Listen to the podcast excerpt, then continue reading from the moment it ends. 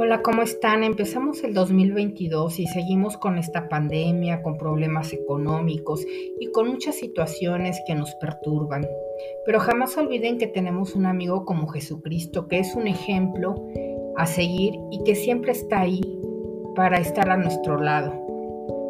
Otra cosa importante es que no olvidemos la fe, saber que tarde que temprano, un día, todo será armonía todo será amor y todo será paz. Les deseo un 2022 lleno de muchas cosas buenas.